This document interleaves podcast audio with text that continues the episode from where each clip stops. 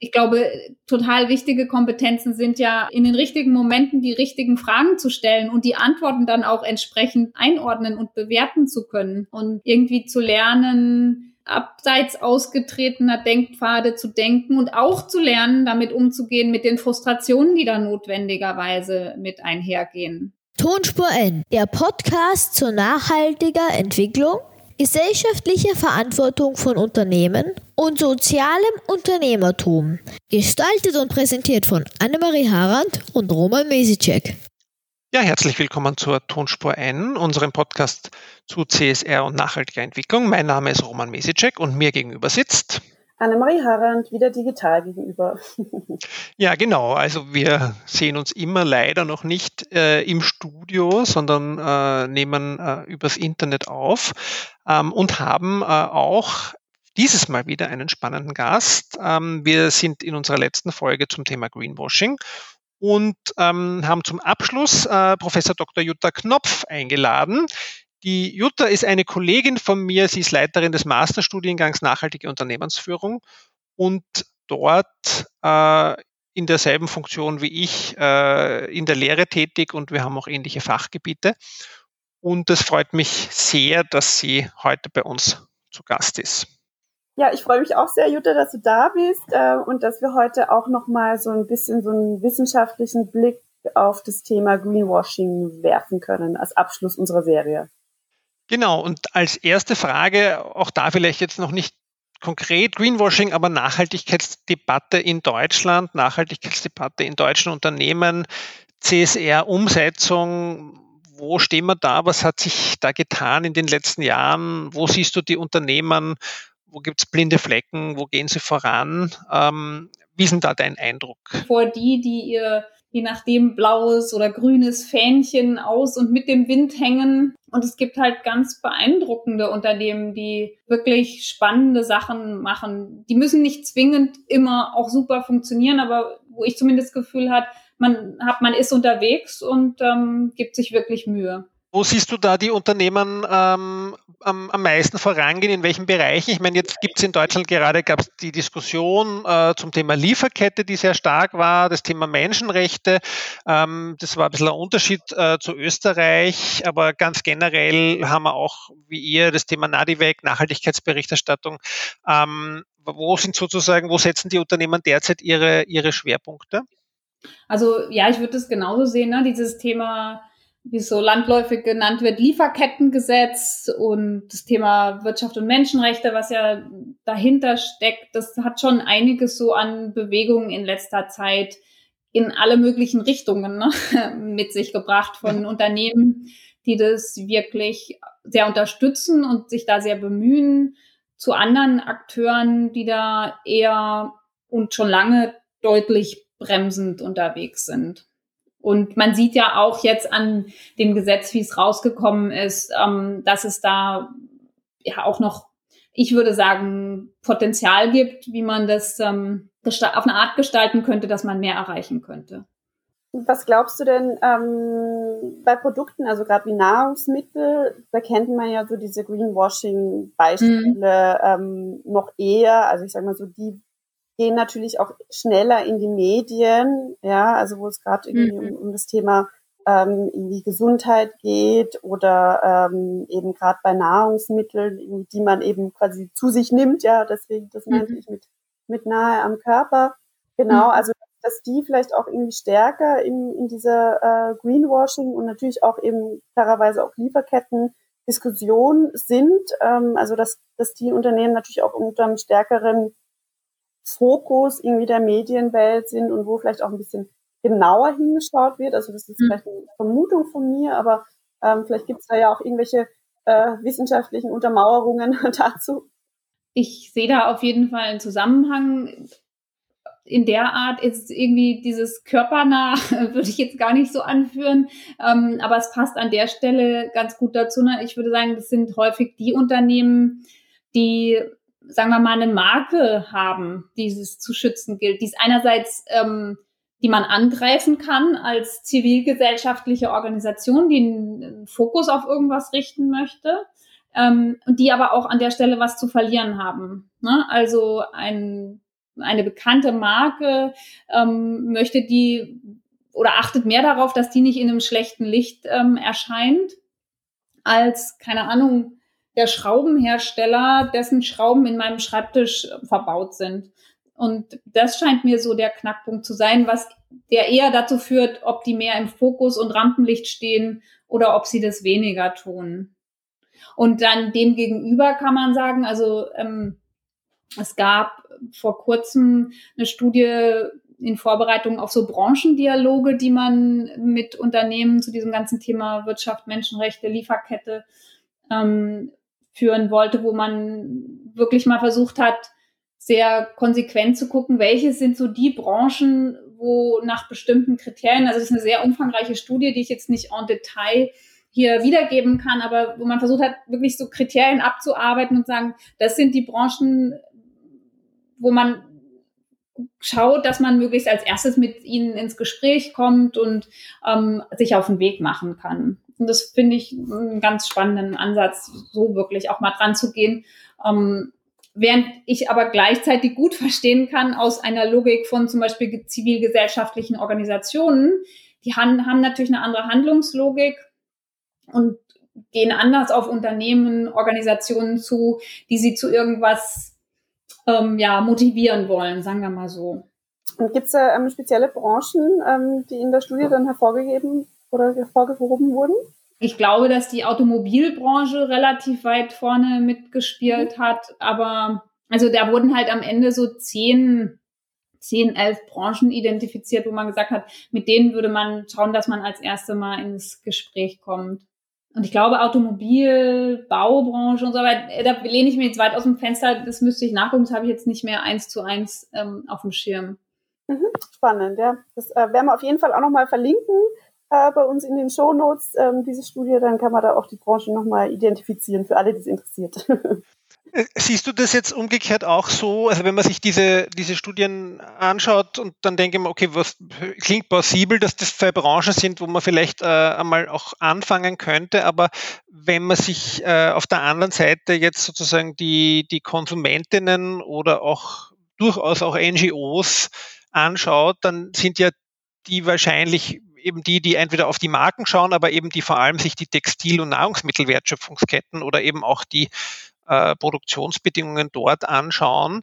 Ähm, wie siehst du das? Ist das gerechtfertigt? Wie siehst du da den Stand? Ja, es gibt inzwischen, was weiß ich, wie viele Siegeln. Es gibt ganz lange schon diese Diskussion zur Verantwortung in der Lieferkette, äh, Produktnachverfolgung. Und trotzdem sehen wir immer wieder noch, dass halt äh, Produkte grüner oder, oder pinker oder anders gefärbt werden, als, als es denn eigentlich ihrer Lieferkette gerecht ist.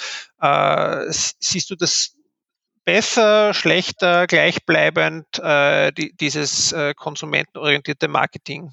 Naja, also aus meiner Sicht hast du mit deinem letzten Wort schon, ähm, ich würde sagen, die, man sagt ja heutzutage die Herausforderung, nicht das Problem, sondern die Herausforderung auf den, ähm, äh, den Nagel auf den Kopf getroffen. Also ich finde, ein Problem ist halt, wenn es ein Marketing ist. Ja, weil dieses Marketing wird wenn überhaupt nur zu geringen Anteilen oder gar nicht zu den notwendigen Entwicklungen und Veränderungen führen. Und allgemein, glaube ich, kann man sagen, dass dann wirklich Veränderungen kamen, substanzieller Art, zumindest in den aller, allermeisten Fällen, vielleicht kann man irgendwo ein oder zwei andere finden, wenn es gesetzliche Regulierungen gab, wo sich diverse Akteure natürlich mit Händen und Füßen gegen sträuben. Mhm. Ähm, allerdings muss man sagen, man kann jetzt überhaupt nicht sagen, dass alle Unternehmen sich dagegen sträuben. Es gibt durchaus welche, die sagen, nee, genau das bräuchten wir, damit wir mal klare Ansagen haben, damit man mal weiß, in welche Richtung man marschiert, damit mal von, was weiß ich, ähm, Abnehmern und so dieselben Fragen an uns gestellt werden und ich nicht jeden Tag 25 unterschiedliche Fragebögen auf den Tisch bekomme. Also hm. insofern ist es eben, wie ich ganz am Anfang schon gesagt habe, habe nicht homogen, alle Unternehmen sind so oder alle NGOs sind so. Das ist eben ein heterogenes Feld und ähm, es gibt durchaus Unternehmen, die sowohl vorangehen in dem, was sie tun, aber auch entsprechende Forderungen stellen, aber das sind bis jetzt noch nicht die, die ja dann sich immer durchsetzen, sagen wir mal so. Da, da fällt mir jetzt eine, also eigentlich zwei Anschlussfragen ein. Die erste wäre, also wenn du sagst Unternehmen, die sich das wünschen oder auch vorangehen, also in Österreich gibt es eine Gruppe von Ökopionieren, ähm, also kennst du eh auch, äh, also von Sonnentor oder Gea, Waldviertler, äh, aber auch Zotter und andere, die ja dann oft sehr lautstark artikulieren, äh, was sie sich mhm. auch erwarten.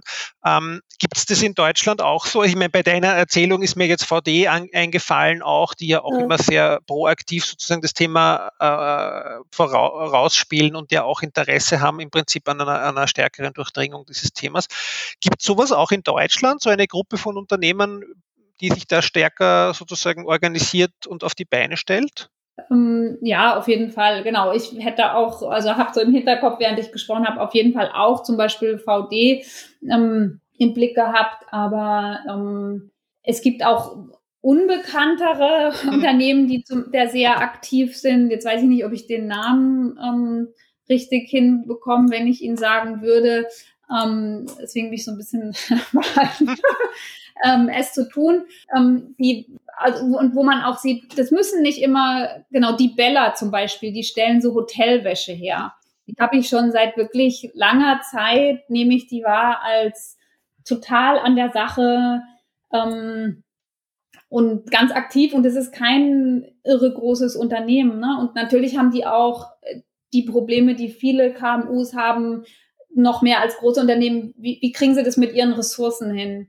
Aber da gibt es auf jeden Fall proaktive Unternehmen oder dann, wenn man wieder auf den Food-Bereich guckt, zum Beispiel Neumarkter Lamsbräu ist jemand, wenn man auf den Bankenbereich guckt, äh, kann man natürlich immer super die GLS-Bank mhm. anführen.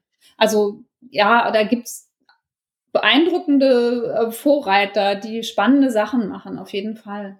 Ich meine, so die Frage ist ja auch ähm, irgendwie so diese KMU-Bereich, also da findet man ja auch irgendwie, ich denke jetzt auch an die Biofachwehr, wo gerade die Unternehmen, die da irgendwie auch diese die Biofach irgendwie mit aufgebaut haben, irgendwie seit 25 Jahren, ja, die die die ganz großen Biopioniere treffen sich ja auch dort und dann ähm, mischen sich ja auch immer dann die Konzerne teilweise darunter. Also ich, ich sage jetzt nur mal ähm, ein ein großer äh, irgendwie Energy Drink ähm, Konzern, der auch irgendwie mal einen Stand auf der Biofach hatte und der natürlich mit den gleichen Argumenten kommuniziert hat, wie eben die Biopioniere, die quasi einen Stand daneben hatten, so ungefähr. Und ähm, das wäre, glaube ich, schon so eine Grundfrage, ähm, inwieweit ähm, oder wann ist es für, ein, auch für einen Konzern äh, glaubwürdig, eben äh, mit nachhaltigen Werten zu kommunizieren. Naja, ich würde sagen, wenn er sie auch lebt, und für mich heißt es nicht zwingend, dass alles perfekt funktionieren muss, ich glaube, das ist ein weiter Weg, den man nicht von heute auf morgen bewältigen kann. Aber wenn, sagen wir so mal, das ernste, ernsthafte, nachvollziehbare ähm, Bemühungen sind, die mit einer entsprechenden Transparenz einhergehen und entsprechende Entwicklung mit sich bringen. Ne? Und eine Entwicklung kann, ich, kann sein in die gewünschte Richtung und sie wird, denke ich, auch immer wieder mitbringen, dass man nicht oder noch nicht da ankommt, wo man hin wollte.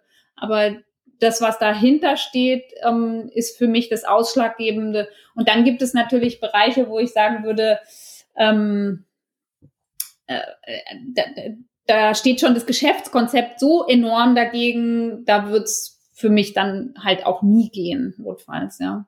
Aber für andere Bereiche, so finde ich, ja, dieses ernsthafte Bestreben und eben nicht nur als Lip-Service, sondern dass man es auch nachvollziehen kann.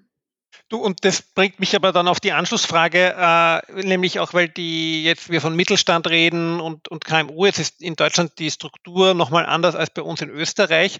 Und gerade der Mittelstand ist sozusagen, deutscher Mittelständler hat wahrscheinlich so, was weiß ich, 2000 Mitarbeiter. Das ist bei uns ganz was anderes. Wo siehst du denn diese Unternehmen in Deutschland ähm, stehen. Weil über die Konzerne reden wir viel, über die ganz kleinen oder die Pioniere reden wir auch viel.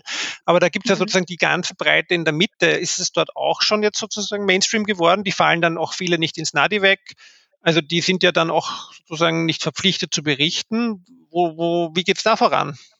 Ich war ja früher mal in der Politikberatung und ähm, was wir dort viel gemacht haben und was sich bis jetzt ja vorzieht, ist, dass man gerade die KMUs versucht ins Boot zu holen. Und das meines Eindrucks nach gestaltet sich das nach wie vor schwierig. Es gibt eben, wie gesagt, KMUs, die sehr, sehr aktiv sind, aber es gibt, es gibt ja überhaupt eine Unmenge KMUs und ich würde nicht sagen, dass es in der breiten Masse wirklich substanziell ähm, da angekommen ist.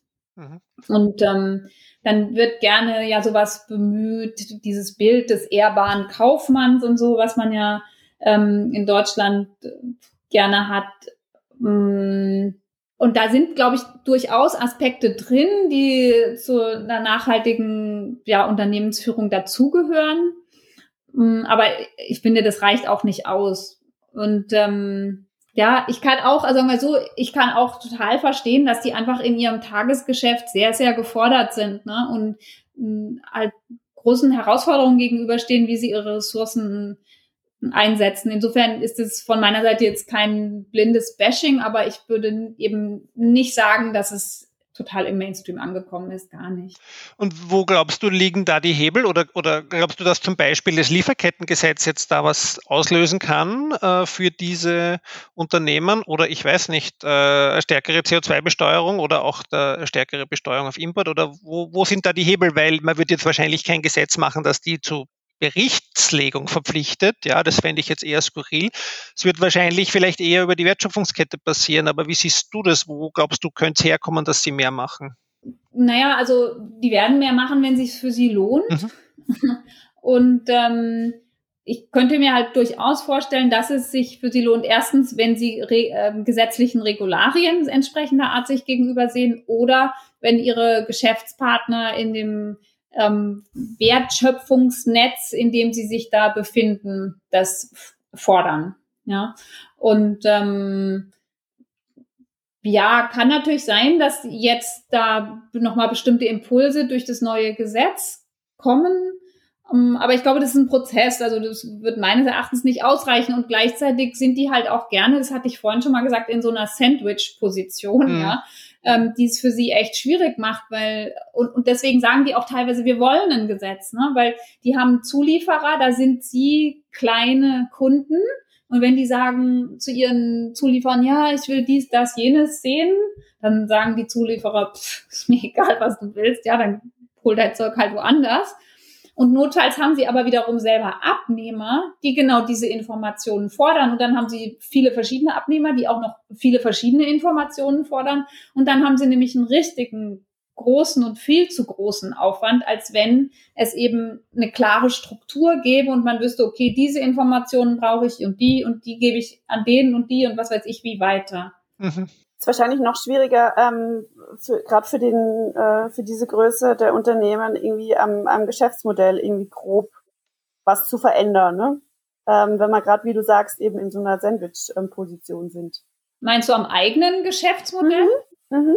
Naja, genau. ich glaube ehrlich gesagt, Geschäftsmodellinnovationen sind ja auch für ähm, große Unternehmen unter Umständen eine große Herausforderung. Also die haben vielleicht eher mal noch so ein Spielbein, ähm, ne, wo das Hauptgeschäft so weiterläuft und sie irgendein Spielbein finanzieren und mal was ausprobieren. Also an der Stelle ähm, ist es vielleicht für große Unternehmen leichter, aber auch da gibt es natürlich, würde ich sagen, diese krassen Pfadabhängigkeiten. Ja? Ähm, und bei KMUs, würde ich sagen, gibt es auch solche Pfadabhängigkeiten und sie haben halt das Problem, dass sie vielleicht weniger so ein Spielbein haben. Allerdings sehen wir ja auch bei einigen dieser Vorreiter-KMUs, ne, was so ein äh, wirklich, ähm, ja, vielleicht oder häufig dann, denke ich, intrinsisch motivierte Persönlichkeit, die ein klares Ziel vor Augen hat und es ähm, schafft eben vielleicht auch aufgrund anderer Möglichkeiten des Eingriffs und weniger kurzfristiger Zeithorizonte, in denen sie zu agieren, wirklich was zu bewegen. Also ich glaube, große, zusammengefasst könnte man sagen, große und mittlere Unternehmen haben stellenweise unterschiedliche Herausforderungen und Chancen als die jeweils anderen und stellenweise auch ähnliche. Ähm, ja, Punkt. So. Du, ich würde da gern jetzt mal den, äh, den Bogen nochmal spannen auf die andere Seite, also auf die, äh, sagen wir mal, jetzt in dem Fall nicht Zivilgesellschaft, aber natürlich Teil der Zivilgesellschaft, nämlich so äh, jetzt deine Studierenden oder auch die, sagen wir mal, die mhm. jüngere Generation, ähm, nämlich, also das ist ja bei dir, kenne ich, habe ich ja auch kennenlernen dürfen, äh, genauso diskussionsfreudig wie bei uns im Studiengang. Ähm, wie, wie, sehen, wie sehen die das Thema? Wo glaubst du, ist da die Erwartungshaltung äh, dieser Generation, wie Unternehmen sich verhalten oder auch sozusagen, wie sie kommunizieren und worauf sie achten müssen beim Kommunizieren, wie sie, also Transparenz ist, finde ich, so ein Thema, äh, wo ich manchmal das Gefühl habe, dass die Transparenzanforderungen dieser Generation viel stärker sind als jetzt meine zum Beispiel.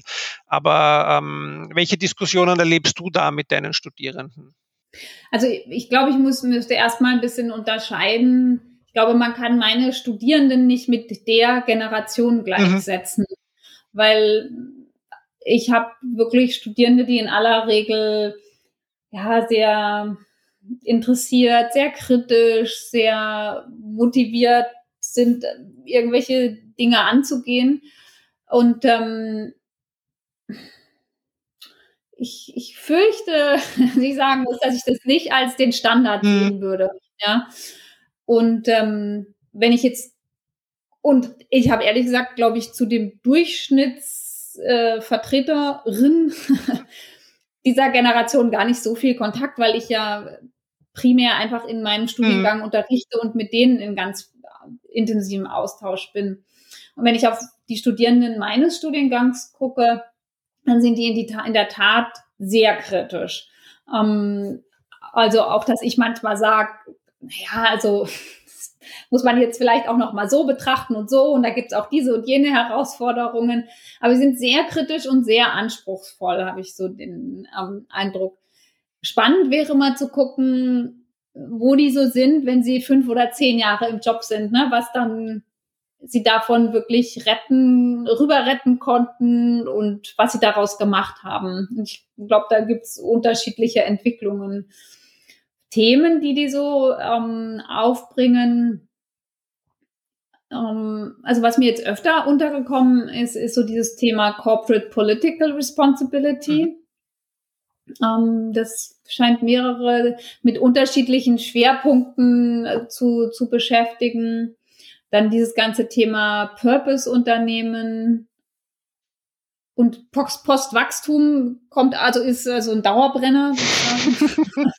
ähm, ja, Klimagerechtigkeit ist natürlich äh, sowieso und jetzt auch gut. Jetzt ist es gerade alles so ein bisschen auf schweren Beinen unterwegs, wie so vieles wegen Corona. Aber das ist natürlich auch ein Thema, wo die ja sensibilisiert und auch einige von denen engagiert sind. Mhm. Ja, Postwachstum ist auch so ein Thema, das kann man bei uns praktisch, also wenn man, wenn man die Studierenden lässt, also jetzt auch mein Studiengang ist ja wie deiner sehr speziell, äh, dann kann man da in jedem Studiengang und in jeder Lehrveranstaltung äh, intensiv drüber diskutieren. Ja, das ist auch auch bei uns so. Ja. Und aber wie, wie nehmen die, glaubst du, sozusagen die, die Unternehmen wahr? Also jetzt nochmal zurückkommend auf dieses Thema, was Unternehmen kommunizieren, also zum Beispiel Gütezeichen. Ja, also das ist so, äh, glauben die das, was die Unternehmen sagen? Oder wie, wie machen die das? Woran machen das deine jetzt oder unsere Studierende, glaubst du, fest? Äh, weil diese Gütezeichen-Diskussion ist ja eine, die wahrscheinlich euch auch beschäftigt. Da gibt es so viele die mhm. werden eben für Screenwashing teilweise genutzt und eben um Vertrauen zu suggerieren ins Unternehmen oder ins Produkt. Ähm, hat es noch einen Wert dann oder schauen wir eh alle oder unsere Studis oder wir ja sowieso auch immer nur hinter die, versuchen dahinter zu schauen? Ähm, ich glaube, dass die schon äh, versuchen dahinter zu schauen, eher als dass sie das einfach so hinnehmen. Also ich glaube, sie nehmen es wahr, wenn solche Siegel oder was weiß ich irgendwo kommuniziert werden ich denke, viele von denen nehmen es aber nicht jetzt ähm, als bare Münze zwingend, sondern gucken dahinter. Was ich manchmal finde, also das ist interessant, ne? Ich hatte gesagt, dass dieses Corporate Political Responsibility mhm. öfter hochkommt als Thema und gleichzeitig nehme ich wahr, aber das ist vielleicht auch so mein, ja, meine Herkunft, dass ich so manchmal denke, ähm, Sie machen sich weniger Gedanken darüber, also die gucken sehr genau, was macht das Unternehmen, geht's links rum oder rechts rum, aber dieses ganze, wer wie politisch ähm, versucht Einfluss zu nehmen, habe ich das Gefühl, da reden wir häufig drüber und das versuche ich erstmal zu platzieren. Ne? Das ist nicht so einfach da, mhm. sondern wo ich sage, hey, reagieren ist eins, aber wenn man agiert und vorne mit dran ist, dann kann man wirklich gestalten. Das ist, da nehmen schon einige auf, aber das ist irgendwie nicht so ein Selbstläufer, dass sie damit schon so quasi kommen. Mhm.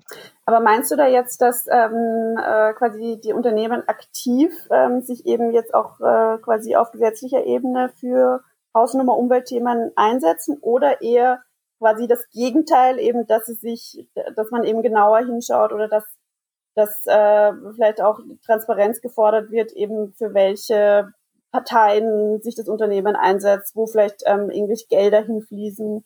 Ähm, genau, das sind, glaube ich, zwei verschiedene ähm, Themen bei dem Thema. Also wenn wir das diskutieren, dann also es hat irgendwie beide Ebenen. Ne? Also wenn, wenn ich versuche, sie da drauf zu bringen, dann hat es eher die Ebene, ähm, dass ich sage, ähm, es ist schön und gut, wenn man alle möglichen Anforderungen erfüllt, aber noch schöner, finde ich, und mehr erreichen kann man wahrscheinlich, wenn man versucht, mitzugestalten. Ähm, und wenn dieses andere Thema, was ich meint habe, wo die Studierenden öfter kommen mit Corporate Political Responsibility, dann geht es vielleicht auch um so Spendengelder an irgendwelche Parteien, aber es geht auch so um die Frage, ähm, kann, soll, muss ein Unternehmen auch einfach in seinen Verlautbarungen Positionen beziehen, um, was heißt ich, eine wehrhafte Demokratie zu unterstützen? Oder mhm. hat es da nichts zu verloren, nichts zu suchen? Also so, solche Fragestellungen zum Beispiel.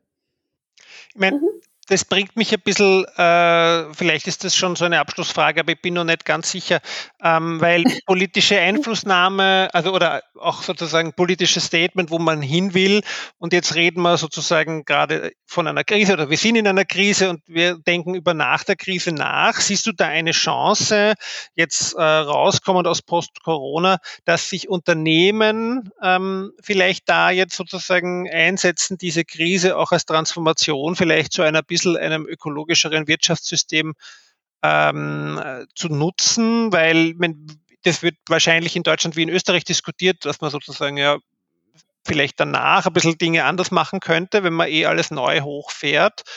Ähm, wo steht da die Diskussion?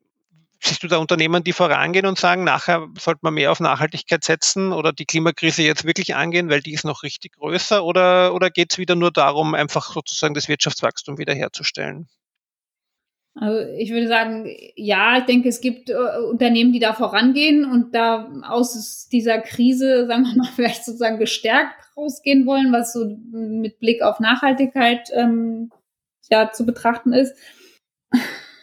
Also ja, ich habe diese Diskussionen auch manchmal. Ich bin da ehrlich gesagt eher pessimistisch, mhm. dass es eine große Welle derer sein wird. Ja, aber ich, ich lasse mich total gern eines anderen belehren.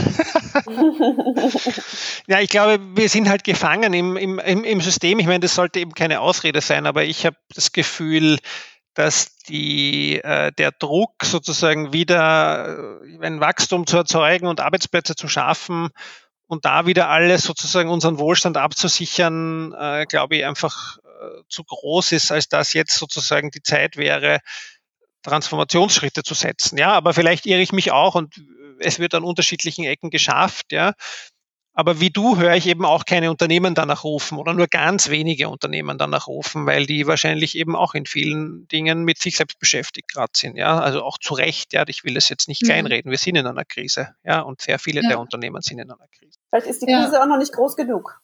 Naja, und vor allen Dingen die Krise ist jetzt einfach sehr, also massiv und schnell und all sowas gekommen, ne? also wo man schnell handeln musste und diese anderen Krisen, die bauen sich ja immer mehr auf, und, ähm, aber eben nicht in so einer Geschwindigkeit und sie sind ja auch, würde ich sagen, multidimensionaler noch, ja, also das ist ähm, ja was, was glaube ich für den Menschen als solchen auch gar nicht äh, so leicht äh, zu erfassen ist. Ne? Sie, ähm, also jetzt ist Corona, zack, alle möglichen Leute sind krank, Lockdown, das kann man gut erfassen, dass das zusammengehört.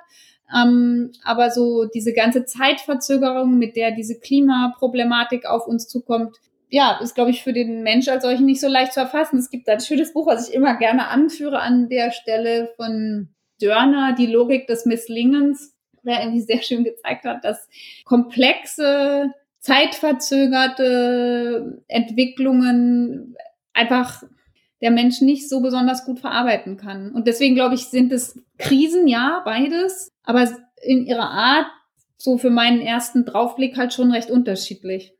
Und um jetzt dann doch noch das Schlusswort doch positiver zu schaffen, oder ich weiß nicht, ob positiver, aber was sozusagen gibst du oder was versuchst du den Studierenden äh, oder deinen Masterabsolventinnen mitzugeben, um das vielleicht doch zu schaffen und nicht zum, dass es ihnen nicht misslingt, äh, den Link zu schaffen, weil wir haben natürlich als Lehrende äh, auch am Plan irgendwie äh, und, und, und versuchen halt irgendwie äh, auch zu zeigen, worauf man achten sollte. Was, was ist da dein was würdest du sagen? Glaubst du, ist das, was du dann versuchst?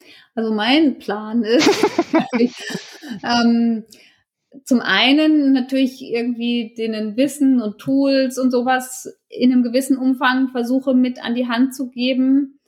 Aber gleichzeitig oder und gleichzeitig arbeiten wir auch immer viel an so, mh, hm, sagen wir mal, so, wie, so, so Persönlichkeitskompetenzen, ja, mhm. weil ich glaube, total wichtige Kompetenzen sind ja an den, in den richtigen Momenten die richtigen Fragen zu stellen und die Antworten dann auch entsprechend einordnen und bewerten zu können.